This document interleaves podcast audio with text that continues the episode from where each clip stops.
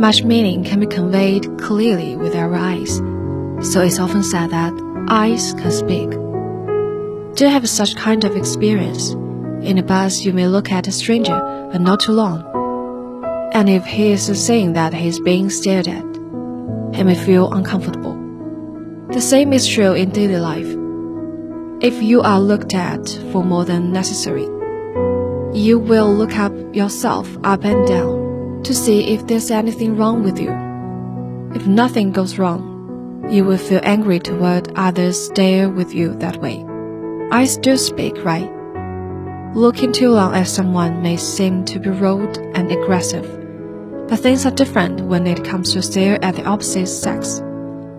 If a man glances at a woman for more than 10 seconds and refuses to avert his gaze, his intentions are obvious.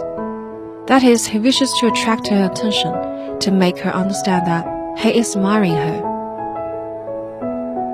However, the normal eye contact for two people engaged in conversation is that the speaker will only look at the listener from time to time, in order to make sure that the listener does pay attention to what the former is speaking. As for the listener, he will to a certain extent look continuously at the speaker to tell him that he is attentive. If a speaker looks at you continuously when speaking, as if he tries to dominate you. You will feel disconcerted.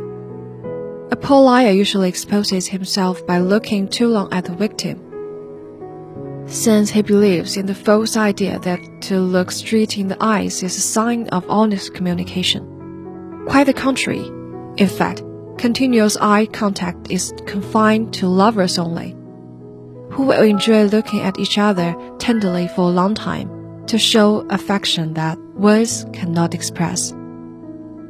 Evidently, eye contact should be done according to the relationship between two people and the specific situation.